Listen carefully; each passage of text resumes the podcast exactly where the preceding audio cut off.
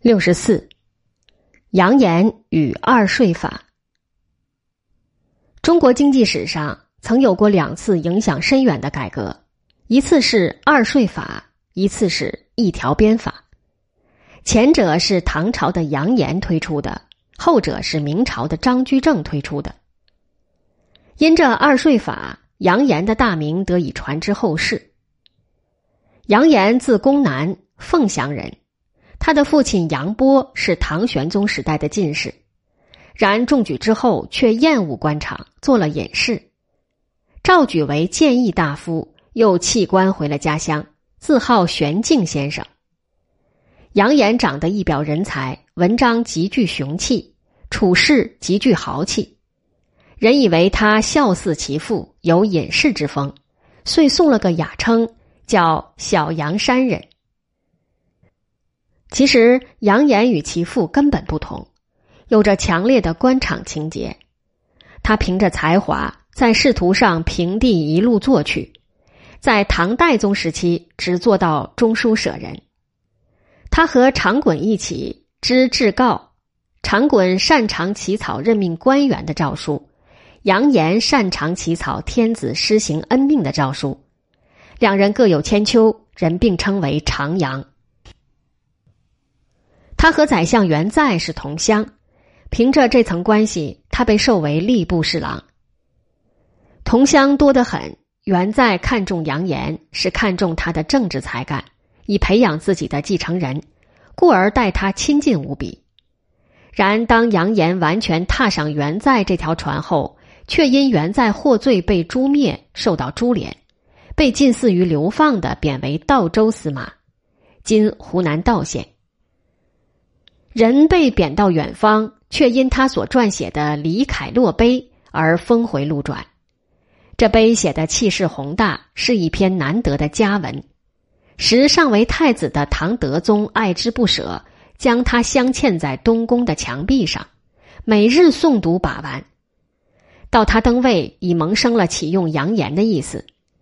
加上宰相崔佑甫的极力推荐，便把杨炎调回中央，以门下侍郎。代宰相衔，有风度，有才干，有文明，有食欲。在杨炎被拜相后，天下舆论反应强烈，认为从此有了个为民谋利的贤相。从流放地调回中央，从犯官一举成为宰相，平步青云的杨炎有了宽阔的舞台作为用武之地。然而，他与刘晏一样，以文学崭露头角。却以经济之才大展身手，而唐德宗寄希望于他的，也正是这一点。杨炎面对的经济问题，主要是战后经济秩序的紊乱，以及经济政策与时代潮流的脱节。他由此入手，以前所未有的勇气，做出了一系列的大改革。他首先处理的是天下财物归朝廷所有，还是归天子所有的难题。在战前，天下财富贡送首都后，全部被储存于由朝廷掌握的左藏库，由太府按时核实呈报，由尚书省的笔部复查出纳，从而账目相当清楚。战后，理财家第五旗出任度支盐铁使，主管左藏库。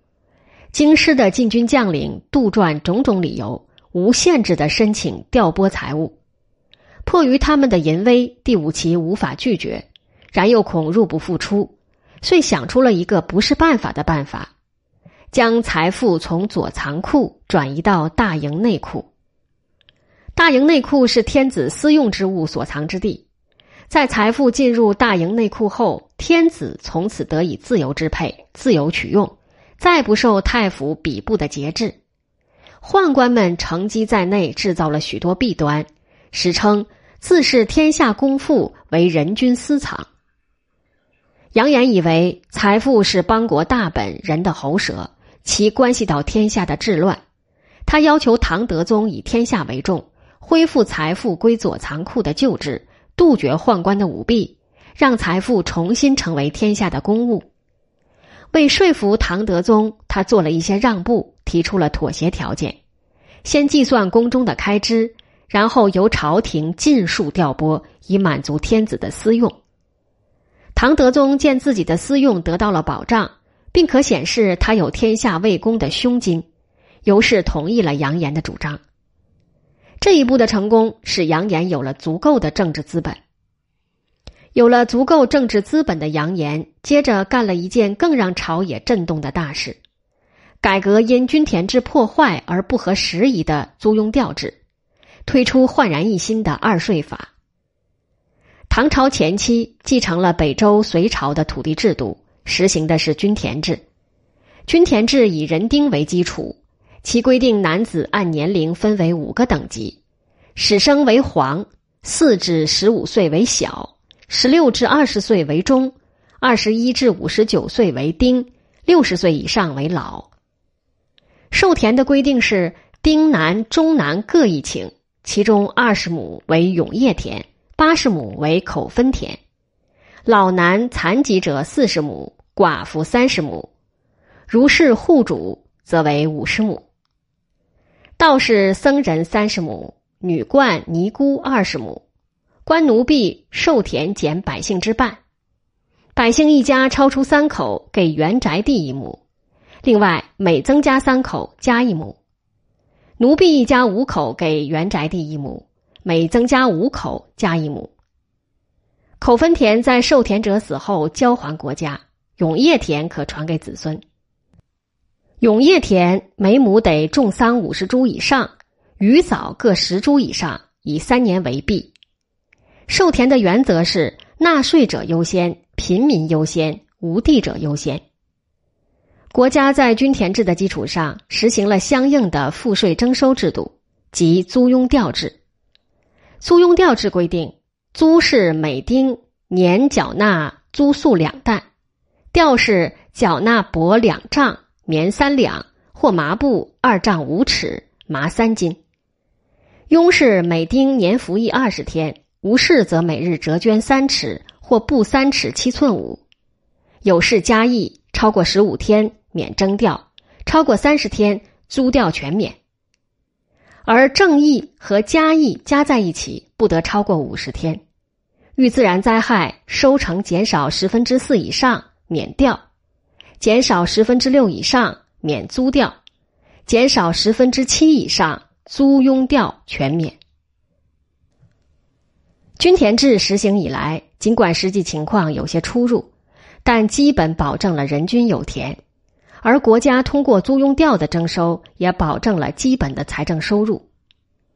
然随着官僚经济、寺院经济、豪强经济的发达，土地兼并日益严重，大土地私有化日甚一日，小农纷纷失去土地，富户丁多，或以官职，或冒僧名，或勾结官府以逃避赋税；贫者丁多，无力负担，或逃亡他乡。或依附富户以逃避赋税，从而均田制逐渐变得徒有虚名，国家的租庸调的征收逐渐难以落实。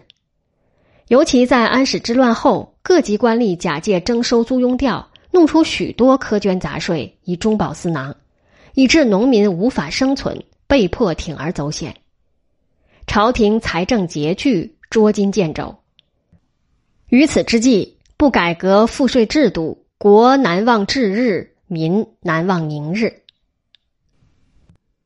扬言针对这种情况，并鉴于各地没户籍的伏户远远多于有户籍的定居者，遂以此为基础，废除了以丁为对象的租庸调制，改行二税法。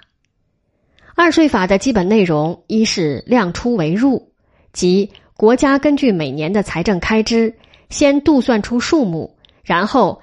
按这数目摊派税额，下达州县各自执行。二是取消原户籍限制，均按实际居住地登记户籍，不再区分年龄，而以贫富也即每户实际财产的多少来划分户等，作为承担税额的依据。三是土地税的征收，以每户在大历十四年土地占有的情况为准。四是户税、地税。按夏秋两季缴纳，夏税不过六月，秋税不过十一月。二税法是根据现实经济状况而制定的，它较为实际，适应了经济变动的形势。它使国家扩大了税源，扩大了纳税对象，从而极大的改善了国家财政拮据的窘况。它也减少了无地者的赋税负担，同时取消了名目繁多的苛捐杂税，抑制了贪官污吏的横征暴敛，使民众稍稍得以安居乐业。然而，在完全凭人治的社会中，任何制度的推行，在一段时期后，总会遭到人为的破坏和篡改，以致正面效应与负面效应发生极大的改变。二税法也是一样，在日后长期的施行中，被附加了盐、铁、茶等税，使二税法变得面目全非，再一次导致了唐朝经济制度的紊乱，进而激起了社会矛盾的大爆发。这是后话，在此带过。二税法推行的成功，使杨炎走上了人生辉煌的巅峰。可是巅峰过后，杨炎却面临了深渊。俗话说：“宰相肚里好撑船。”然杨炎这个宰相心地却极其狭窄，受不得一点委屈，睚眦必报。他早先刚踏入仕途，就凭着河西节度使吕崇奔的宠信。将曾侮辱过他的县令李太监打了个半死，和刘晏结仇后，又进谗言害死了刘晏。然他不懂政治之道，为对付舆论，竟将害死刘晏的责任推给了唐德宗。唐德宗对此极为愤怒，先将他贬为崖州司马（今海南琼山东南），走到半道，又将他刺死。扬言害了刘晏。又因刘晏氏被唐德宗处死，这是他始料未及的。